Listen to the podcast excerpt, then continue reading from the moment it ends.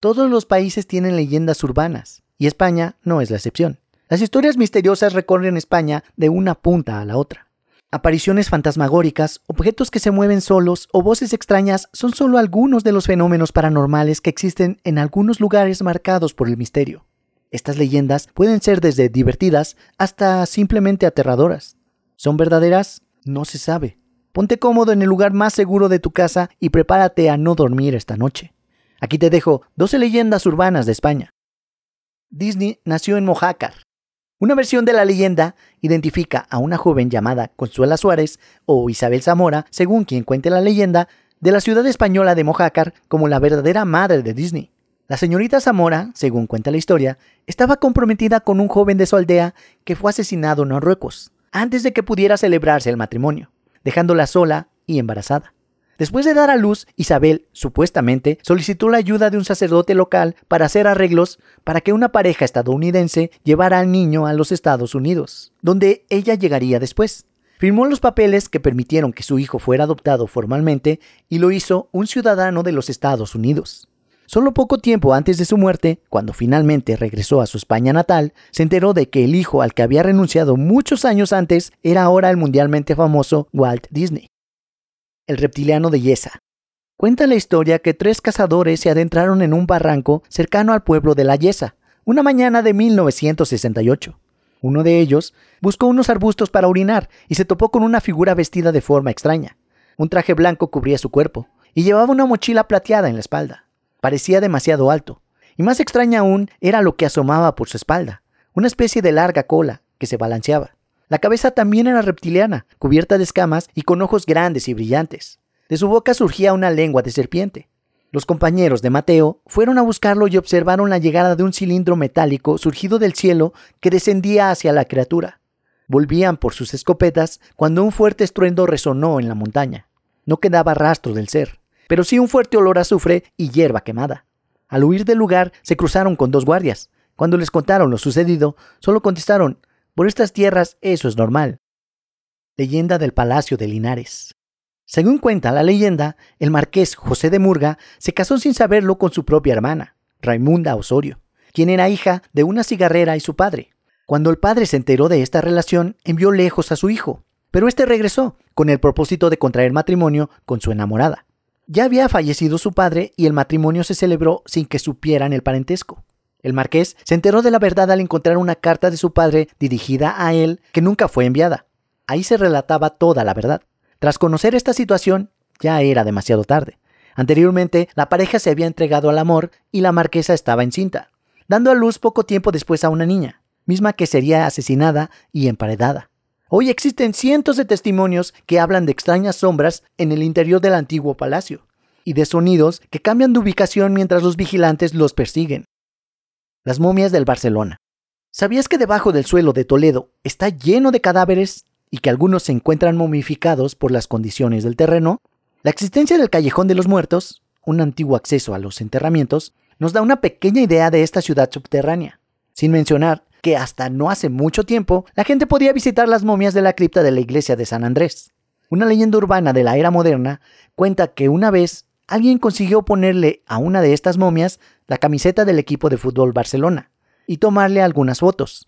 Y esto lo que hizo fue provocar que fuera clausurado el pasadizo. La isla misteriosa. Con origen en el viaje legendario de San Brandan de Clonfert, una antigua leyenda canaria sostiene que el archipiélago no consta de siete islas, sino de ocho. Y es que algunos mapas medievales dibujan una misteriosa isla que, se creía, se podía haber desprendido del continente americano, el mito de la que se conoce como la isla de San Borondón cuenta que aparece y desaparece en función de la acumulación de nubes en el horizonte. Debido a estas características y comportamientos extraños, ha sido llamada la inaccesible, la non trubada, la encubierta, la perdida, la encantada y muchos nombres más. Aunque a lo largo de los siglos se han organizado expediciones y que existe hasta una supuesta foto del lugar, lo cierto es que los más escépticos dicen que se trata de un simple espejismo.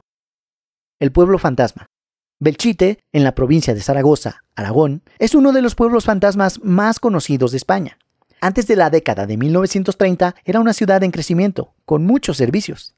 Como consecuencia de la batalla de Belchite durante la Guerra Civil Española, la ciudad fue totalmente destruida. En lugar de una reconstrucción, el dictador Franco decidió mantener las ruinas del casco antiguo intactas como memorial de la batalla.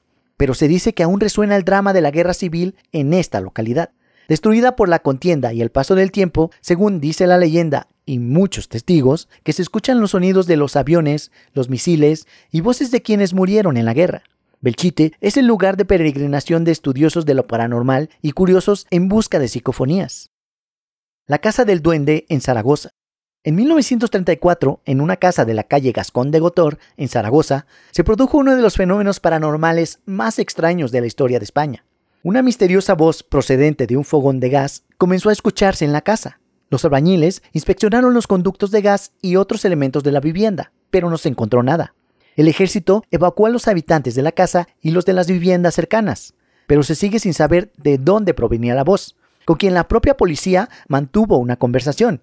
Poco después, y sin tener pruebas, se culpó a la criada de la casa. Pero los fenómenos y las muertes misteriosas durante sesiones de espiritismo en la zona convierten esta casa en uno de los lugares más escalofriantes de España. Los ladrones de tumbas. Esta historia comienza con dos jóvenes llamados Juan y Carlos. Un día decidieron que querían llamar la atención a lo grande. Querían robar una tumba. Los chicos querían mostrar un esqueleto de la vida real a sus amigos. Esperaron hasta el anochecer y luego se escabellaron en un cementerio cercano. Subieron a la pared y esperaron en los arbustos hasta que todo estuvo despejado. Luego pensaron que un cadáver fresco sería incluso más loco que un esqueleto y se pusieron a trabajar. Algunos lugareños oyeron el ruido y pensaron que los muertos regresaban de entre las tumbas. Alguien gritó cuando vieron a los dos jóvenes que salían de la tumba, los atacaron y los golpearon hasta la muerte. A la mañana siguiente se dieron cuenta de lo que habían hecho para ocultar su crimen, quemaron los cuerpos y los enterraron en tumbas poco profundas. Todas las noches desde entonces se puede escuchar a los fantasmas de los dos chicos que vienen del cementerio. Se dice que se levantan y perturban las tumbas de las personas que los asesinaron. Los lugareños cierran sus ventanas y rezan para que llegue la mañana. Calle Francisco Giner. En 1935, todo un edificio de la calle Francisco Giner conoció eventos paranormales durante una semana. Varios vecinos, así como la policía y la prensa, estuvieron presentes para encontrarse con este misterioso fenómeno. Se pueden encontrar artículos de prensa de la época. La historia dice que muchas personas que vivían en esta calle oyeron ruidos fuertes, como golpes en las paredes durante la noche. Al mismo tiempo, los vecinos del edificio vieron sus muebles volando en el aire. Unos minutos después, todos salieron a las calles para compartir sus experiencias. La policía y la prensa presenciaron y relataron los mismos eventos durante una semana. Las puertas del edificio estaban cerradas con llave, y la historia cuenta que un niño, Joan Monroy, que vivía en el edificio en ese momento y que estaba enfermo, creó estos poltergeist. La doncella ciega.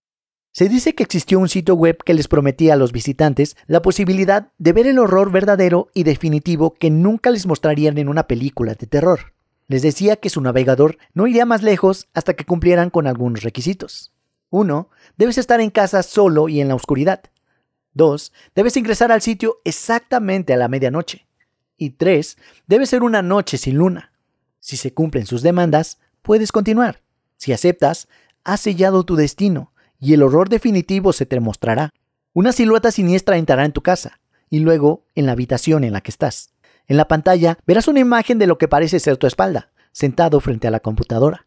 Sientes escalofríos mientras algo te golpea en el hombro. Giras y luego la doncella ciega te matará con un grito de muerte.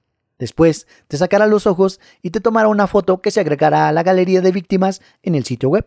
A medida que esta leyenda se extendió, el sitio web fue eliminado, pero algunos creen que la maldición aún existe.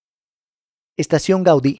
En realidad hay 12 estaciones de metro abandonadas en Barcelona.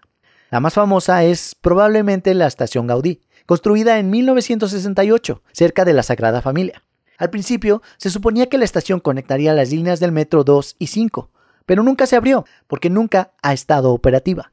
Los trabajadores solían acceder a estas entradas antiguas para desplazarse, pero nunca utilizaron el metro que llevó a la estación a cerrar y a ser abandonada. Muchos lugareños narraron que vieron sombras extrañas y fantasmas ahí. Dice la leyenda que a veces se puede ver a gente esperando el metro. Se puede sentir una atmósfera muy extraña dentro de las paredes de esta estación. Otra estación de interés es la estación de metro de Correos, donde se han escuchado extrañas voces y ruidos.